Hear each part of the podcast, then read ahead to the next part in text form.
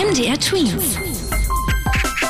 Dein 90 Sekunden Corona-Update. Durch die Corona-Pandemie gab es in den Sommerferien weniger Stau auf den deutschen Autobahnen. Das hat jetzt eine Berechnung vom ADAC ergeben. Insgesamt gab es in den Sommerferien dieses Jahr knapp 100.000 Kilometer Stau. Klingt viel, allerdings sind das sogar über 30.000 Kilometer weniger als im letzten Jahr um die Zeit.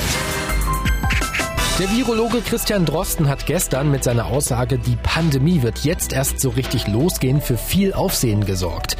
Jetzt hat er das aber nochmal richtig gestellt, denn das Interview dazu hatte er schon vor Wochen geführt. Veröffentlicht wurde das Gespräch aber eben erst jetzt. Drosten meinte jetzt dazu, dass sich Deutschland für die nächste Woche keine besonderen Sorgen machen müsse. Allerdings müsse man hierzulande weiterhin verhindern, dass es zu so vielen schnellen Ansteckungen kommt, wie es in manchen Nachbarländern schon der Fall ist.